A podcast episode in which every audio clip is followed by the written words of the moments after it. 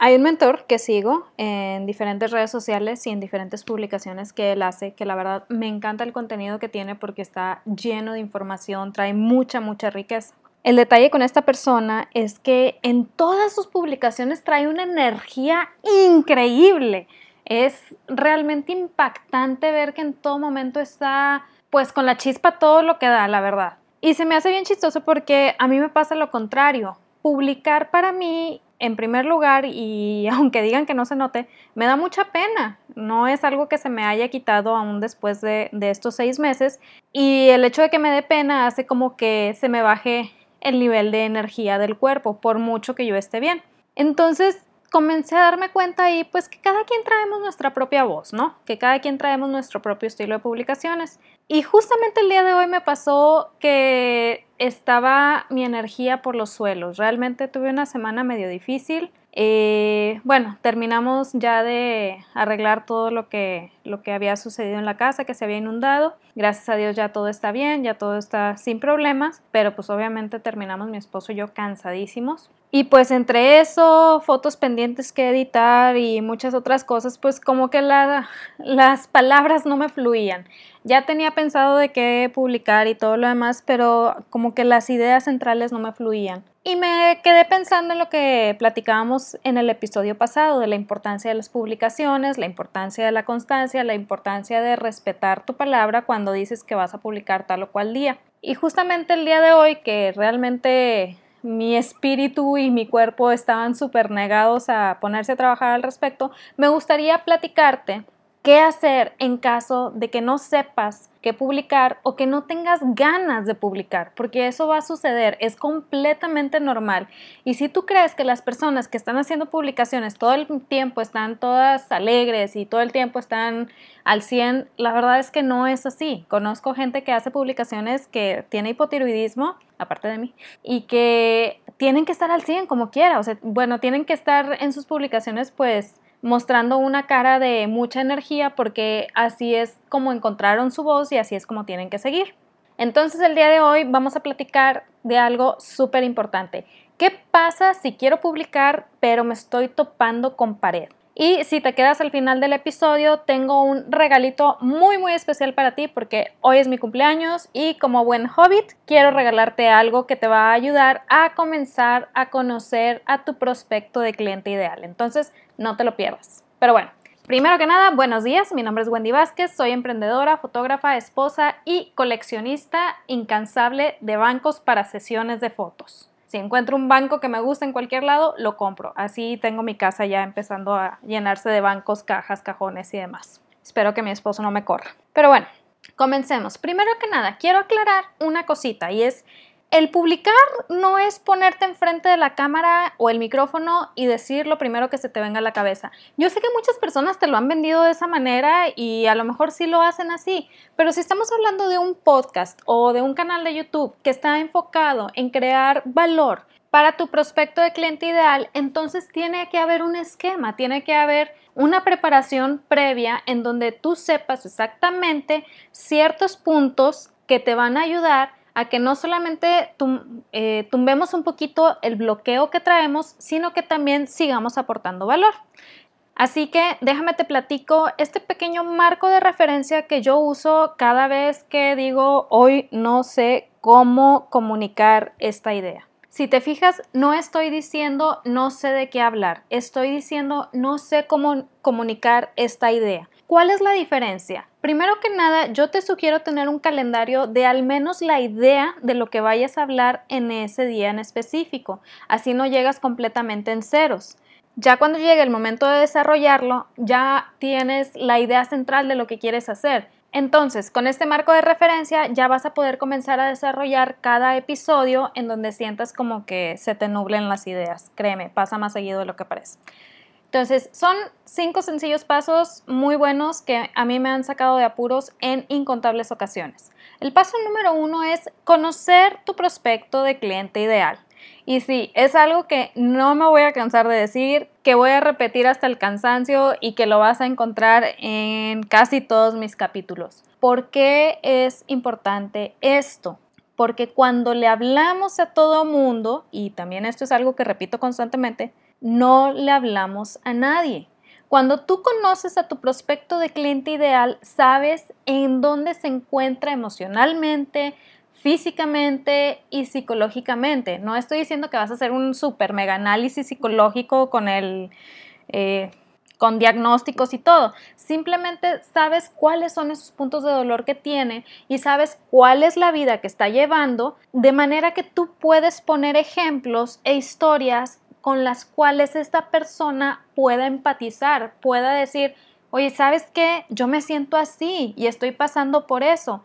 Eso genera que se sienta un poquito más conectado contigo y empiece a confiar en ti. Esa es la importancia de conocer a tu prospecto de cliente ideal. Ahora, aquí puede que me digas, oye, ¿sabes qué? Es que yo confío mucho en mi producto o servicio y francamente estoy dispuesta a hablarle a todo mundo de él porque genera una mejora en la vida de las personas y pues no voy a privar a nadie de esa mejora. Entiendo ese punto, pero si tú realmente quieres ayudar a otras personas, tienes que ir definiendo a quién le estás hablando. Es como regresando al ejemplo del agua, que creo que se los platicaba en, otro episodio. Sí, tú puedes decir, es que yo vendo garrafones de agua y todo el mundo toma agua, entonces todo el mundo son mis prospectos de cliente ideal.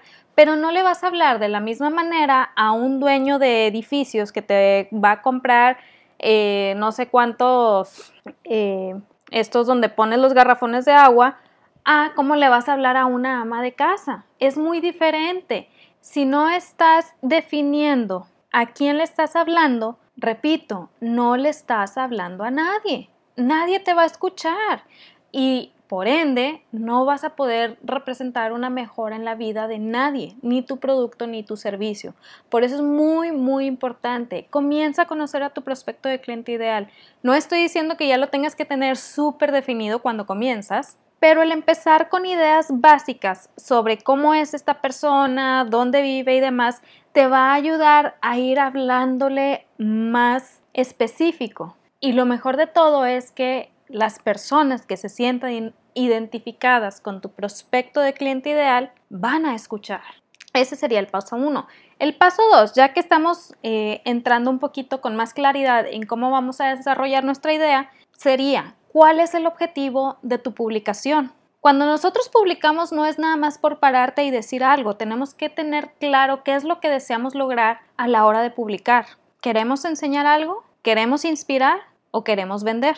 Cualquiera de estas tres está bien, no hay ningún inconveniente, pero sí es necesario tenerlo claro porque imagínate que tú estás, no sé, vas a dar una plática o vas a hacer un video en vivo de en tu cuenta de Facebook o en tu grupo de Facebook y empiezas a hablar y no tienes claro cuál es el objetivo de, de, de eso que estás haciendo. Y a mitad del momento está todo el mundo escuchándote, está todo el mundo prestando atención y tú no sabes ni siquiera cómo vas a terminar. Entonces es necesario que tengamos claro qué es lo que deseamos lograr con esa publicación y de esta manera tener como un esquema un poquito más estructurado. Ahora, otra ventaja de este paso y es algo que me he dado cuenta un poquito más, eh, pues entre más he estado trabajando estos episodios, es que es muy importante porque así nos damos cuenta cuánto nos esforzamos en vender y ofrecer productos y qué poco nos ocupamos de ofrecer valor. La idea aquí es que sea un 80% aproximadamente de entregar valor y un 20% aproximadamente de venta. Sí, yo sé que no puede haber negocio sin venta, estoy completamente de acuerdo con ello, pero tampoco hay negocio si no tienes clientes. Y créeme, tu mejor cliente es aquel al que ya le vendiste. Cuando estoy diciendo que ya le vendiste, no estoy diciendo que ya eh, te compró tu producto más caro. Simplemente tú ya entregaste algo de valor y esa persona se siente más atraída hacia lo que tú tienes para ofrecer. Obviamente hay varios niveles y de eso ya platicaremos en otros episodios. Aquí no, porque si no me voy a extender muchísimo y ya saben que yo puedo seguir platicando eternamente de esto. Pero bueno, ese sería el paso 2. Ahora, el paso 3. En este paso vamos a hacer la dinámica de la publicación. ¿Qué quiere decir esto? Vamos a ver qué esquema vamos a seguir, cuál camino va a ser el que vas a plantearle a tu prospecto para que siga durante la publicación y obviamente lo juntamos con el resultado que deseamos obtener de dicha publicación. Este paso obviamente va súper de la mano con el paso número 2. Ahora, cuando hablo del camino del prospecto de cliente ideal, aquí es muy probable que me digas, oye Wendy, pero en episodios pasados me dijiste que mi prospecto tenía que seguir un camino cuando entrara a mi ecosistema. ¿Quiere decir también que tiene que seguir un camino cuando, le estoy, cuando estoy hablando en mis publicaciones? Sí, claro que sí, pero no es al mismo nivel, no es... Eh, con la misma magnitud, no, tranquilo, no, no, te, no te asustes. Aquí es mucho más sencilla la cosa. Simplemente cuando comienza a escucharte tu prospecto de cliente ideal, viene con una idea particular. A lo mejor es una idea que no le está sirviendo mucho. Eh, si ponemos un ejemplo, a lo mejor en este caso es alguien que dice, ay, ¿sabes qué? Pues ya nada más con que me ponga frente al micrófono y hable y ya tengo mis publicaciones. Si te fijas, al inicio de este episodio yo me enfoqué en hablar de esta idea y por qué esta idea tiende a ser errónea. Y ya partiendo de esta idea, fui desarrollando los otros puntos. ¿Qué quiere decir esto? Cuando empezaba mi episodio, mi prospecto de cliente ideal estaba con esta idea en particular. Cuando yo me refiero a que es una idea tal vez no del todo correcta, tengo que tener los argumentos para defender esta postura en la que yo estoy. Y ahí es de donde empieza a desarrollarse este episodio. Entonces, de cierta manera, este prospecto, o en este caso tú, que estás escuchando esto, muchas gracias, estás siendo llevado o llevada por un caminito en donde yo te voy exponiendo mis puntos.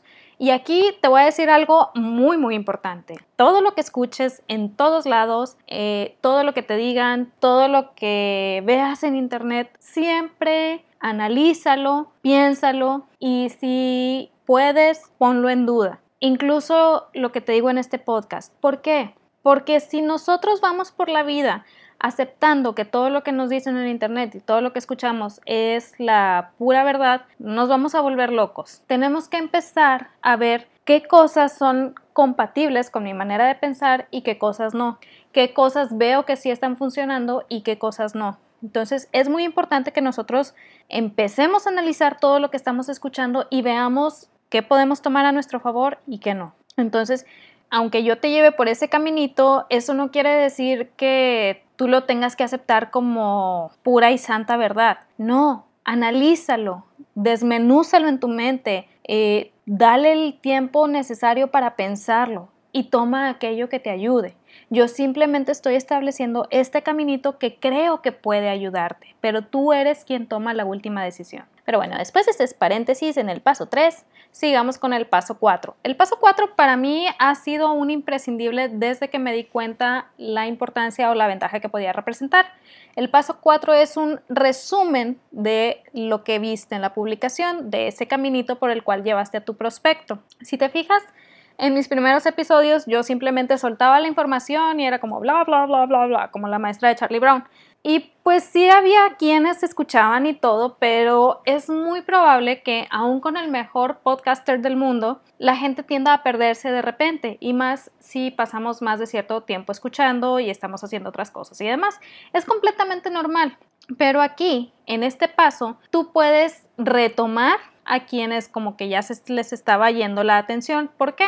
Haces un resumen, en ese resumen alguna idea resuena con las personas como que ya su nivel de atención estaba bajando y regresan contigo. Entonces es una ventaja muy muy grande para que terminen de escuchar el, el episodio y lo puedan analizar mucho mejor. Este paso para mí, desde el que lo descubrí, te digo, ha sido imprescindible y trato de no dejarlo de lado. No digo que siempre lo haga, pero sí trato de no dejarlo de lado. Por último, el paso número 5. Este es un paso sí que más que imprescindible en todas tus publicaciones. Y ahorita vamos a ver por qué. El paso número 5 es la llamada a la acción. A diferencia de tu intención de vender, este paso sí tiene que hacerse todo el tiempo cada que termines una publicación tienes que hacer una llamada a la acción. ¿Por qué? Porque tu prospecto no necesariamente sabe qué es lo que tiene que hacer a continuación para poder seguir recibiendo el valor que tú tienes para dar, que yo creo que es mucho.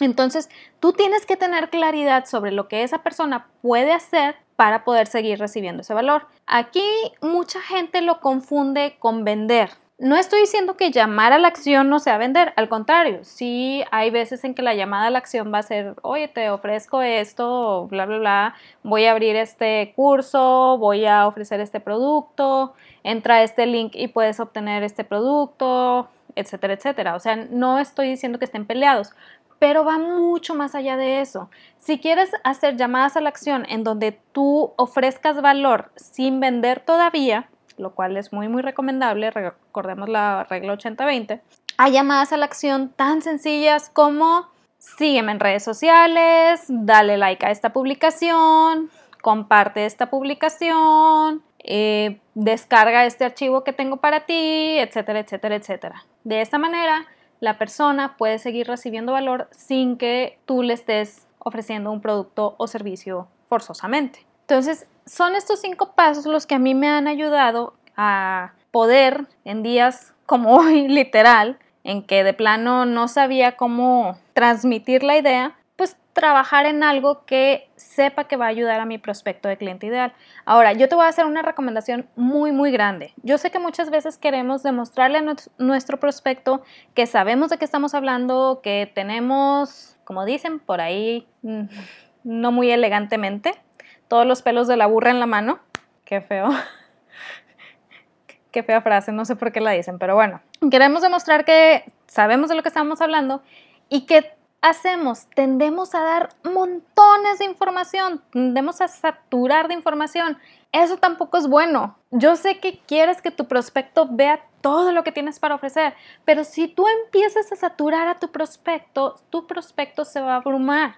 Y recuerda, una mente confundida siempre dice que no. Esto lo aprendí de mi mentora Sue Bryce porque a ella le tocó en miles de ocasiones. Es una gran retratista, hace trabajos impresionantes y hermosos, pero sí le tocó momentos en donde era tanto lo que le ofrecía su prospecto que terminaba no vendiendo nada. Entonces, una mente confundida siempre te va a decir que no. Si tu prospecto se, encuentra confundido, lo cual puede suceder si estás dando mucha información, va a dejar de seguirte o no te va a comprar.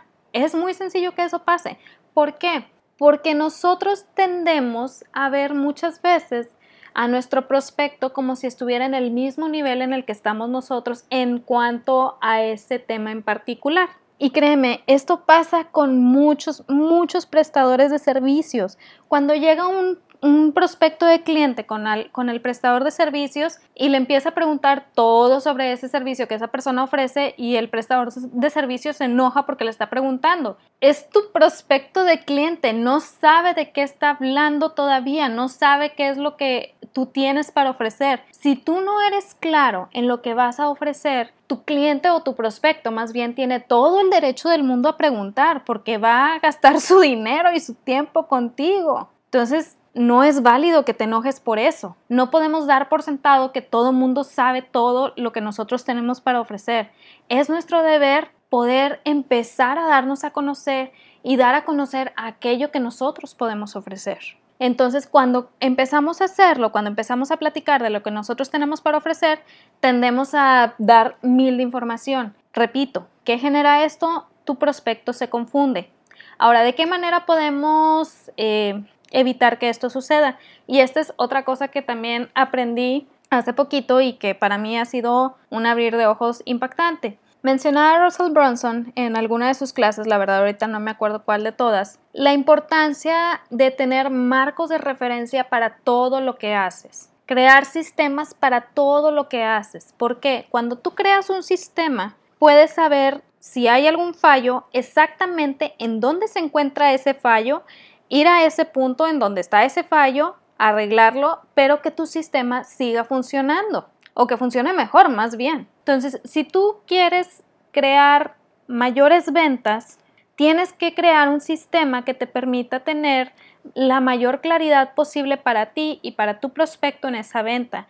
Si lo traduces a un mapita, voy a regresar a los mapitas, de los pasos que debe de seguir tu prospecto de cliente ideal para lograr eh, comprar tu producto o servicio y que tú ofrezcas todo con éxito, eh, tu producto o servicio, nada más, por favor. Pero bueno, si lo traduces a un mapita, eh, tu prospecto de cliente va a sentirse más seguro sobre lo que está haciendo para obtener tu servicio o tu producto, porque vas a ver cuál es el siguiente paso y eso es bueno, es muy, muy bueno. Entre más claridad tenga tu prospecto, tienes mayor seguridad de que se va a lograr esa venta. Ahora me dices, oye, pero hay prospectos o hay gente que ha tenido mucha claridad sobre lo que sobre el mapa o sobre el camino que deben de seguir y no compran. Está bien, ellos no entraban en tu prospecto de cliente ideal. Y si te hubieran comprado, a lo mejor no hubiera sido una buena experiencia ni para ti ni para esa persona. Entonces, entendamos que también el hecho de que nos digan que no es una ventaja, siempre y cuando sepamos que es alguien que no entra en nuestro prospecto de cliente ideal. Si todo el mundo nos está diciendo que no, a lo mejor hay un problema en el producto o servicio que estamos ofreciendo o en la manera en la que lo estamos ofreciendo y ahí tenemos que regresar a revisar el sistema que estamos implementando. Por favor, muy importante analizarlo, no simplemente el hecho de que digan que no es bueno. Tenemos que saber de dónde parte ese no. Pero bueno, regresando al punto. El chiste es, una mente con claridad es más probable que compre. ¿Por qué? Porque va a sentir seguridad en esa compra. Y por último viene la pregunta de los 64 mil que estoy casi 100% segura que me van a hacer. Oye Wendy, pero no tendría que ser una persona súper profesional en el tema para poder publicar. O sea, alguien que ya se la sepa todas y demás. Te voy a contestar como ha contestado Amy Porterfield miles de veces. Tú tienes que tener 10% más de conocimiento que tu prospecto de cliente ideal en ese tema del que estás hablando.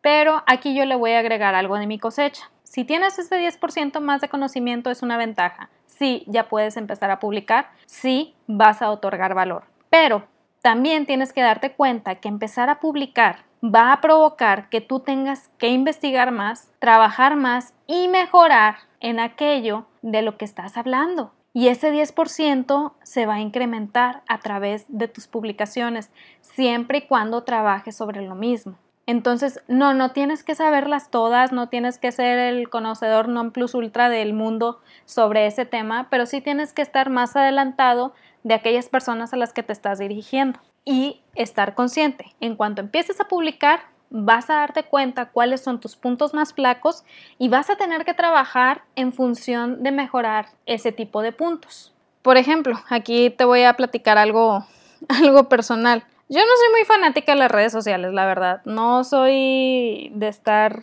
en redes sociales miles y miles de horas. De repente, si veo memes chistosos, sí puedo quedarme viendo memes, pero así que diga, oh, sí, vamos a revisar tal o cual red social, no, la verdad no, no soy, no soy fanática de ello. Y por lo mismo soy muy mala para publicar, soy muy mala para felicitar por cumpleaños, soy muy mala para también eh, responder y demás. La verdad es que me escriben y pienso, ah, sí, ahorita le contesto y ya jamás se me olvidó. Entonces, cuando comencé este podcast y empecé a trabajar sobre la creación de audiencias y empecé a investigar, se me cayó la cara de estrés cuando me di cuenta de la importancia de las redes sociales Aclaro, bien usadas. No es nada más publicar por publicar, sino que hay una estrategia detrás de ello. Para mí era como, no manches, me voy a tener que ir a redes sociales. O sea, ya llega un punto en que hasta pena me da publicar porque de verdad soy muy mala. O sea, no, no soy de estar publicando ni nada por el estilo. ¿Qué sucedió aquí? Era muy simple la respuesta. Si quería mejorar en el crecimiento de audiencia, en la investigación de mi prospecto de cliente ideal, tenía que publicar. Así de simple, así de sencillo. ¿Y qué hice? Empecé a publicar. No estoy diciendo ahorita que sea súper publicadora ni nada por el estilo en redes sociales, la verdad es que es muy, muy esporádico, pero como ya lo estoy haciendo con intención, como ya sé en qué lugares debo de estar eh, más participativa, eh, qué puntos de mi perfil tengo que cambiar y demás, mis publicaciones ya están un poquito más enfocadas, ya tienen una finalidad pues más específica y ya me está dando respuestas en cosas que yo quiero saber y eso es mi ventaja. Pero todo sucedió a raíz de que comencé este podcast y que pues empecé a investigar en qué otras áreas o de qué otras maneras se podía empezar a crecer la audiencia. Ojo, no estoy diciendo que crezcas tu audiencia en redes sociales, eso es punto y aparte, pero sí creo que es una herramienta para iniciar todavía sin pagar ads, por favor, no, no, no saltemos a la parte de pagar ads, todavía es poquito a poquito. Entonces, en resumen, son cinco pasos que podemos seguir para tener un marco de referencia para nuestras publicaciones. El primer paso, conocer a tu prospecto de cliente ideal. El segundo paso, tener tu objetivo de la publicación. El tercer paso, hacer la dinámica de la publicación. Cuarto paso, hacer un pequeño resumen, así como este. Y quinto paso, llamada a la acción. Y aquí yo te voy a hacer una llamada a la acción. Como te dije al inicio, como buen hobbit que soy, quiero prepararte un regalito en mi día de cumpleaños. Entonces, el día de hoy voy a dejar un archivo muy, muy padre que la verdad lo he estado trabajando. Eh, bueno, estos ejercicios los he estado aplicando en mi, en mi investigación de prospecto de cliente ideal para un pequeño proyecto sobre foto que traigo. Como les mencioné, tuve que ahorita dejar de lado mis sesiones eh, de retrato, mis sesiones de documental, más que nada por la pandemia. No estoy cerrando definitivamente, simplemente ahorita que no es necesario hacerlas, pues no, no las voy a hacer porque tanto mis papás como yo estamos en los grupos de riesgo y pues no, para mí no vale la pena. Entonces, eh, traté de cambiar hacia eh, algo más en línea. Ahorita he estado trabajando todo el proyecto. La verdad sí ha sido muy cansada, pero he descubierto varios ejercicios que me han ayudado para ir definiendo cada vez más mi prospecto de cliente ideal para este pequeño proyecto de fotografía que traigo para trabajar en línea. Entonces hice como un resumen de estos ejercicios que yo he estado usando y los hice en un archivito eh, muy sencillo, muy digerible, que puedes descargar en díasesenciales.com diagonal comienza tu audiencia. Este ejercicio la verdad es que está muy padre, te va a ayudar a poner en práctica un par de cositas para comenzar a definir la manera en que tu prospecto de cliente ideal piensa o para empezar a ver siquiera si la manera en que tú lo habías definido está bien o está muy bien encausado el producto o servicio que tienes conforme a tu prospecto o necesitas hacer ciertos cambios. Créeme, no está mal cuando hay que hacer ciertos cambios siempre y cuando tengamos claridad sobre eso. Y este ejercicio yo creo que te va a ayudar muchísimo a tener un poquito más de claridad al respecto para ver de qué manera puedes llegarle todavía más a tu prospecto de cliente ideal. Entonces, no te olvides de descargar el archivo. También te voy a dejar el link más abajo. Recuerda seguirme en redes sociales. Estoy en Instagram y en Facebook como Días Esenciales. También puedes mandarme un correo a wendy.vázquez.com y por favor, si sabes de alguien a quien le gustaría recibir esta información o que desea comenzar su audiencia o que desea comenzar a conocer a su prospecto de cliente ideal o aunque no lo desea, sabes que sería bueno que lo hiciera, te recomiendo muchísimo que le pases el link con el archivo o que le pases este episodio y que ya esta persona pueda tomar las medidas necesarias para comunicarse con su prospecto de cliente ideal. Por el momento es todo. Espero que te haya servido la información en este episodio, que tengas una excelente semana, que se cumplan todas tus metas, todos tus objetivos y platicamos el siguiente lunes. Bye.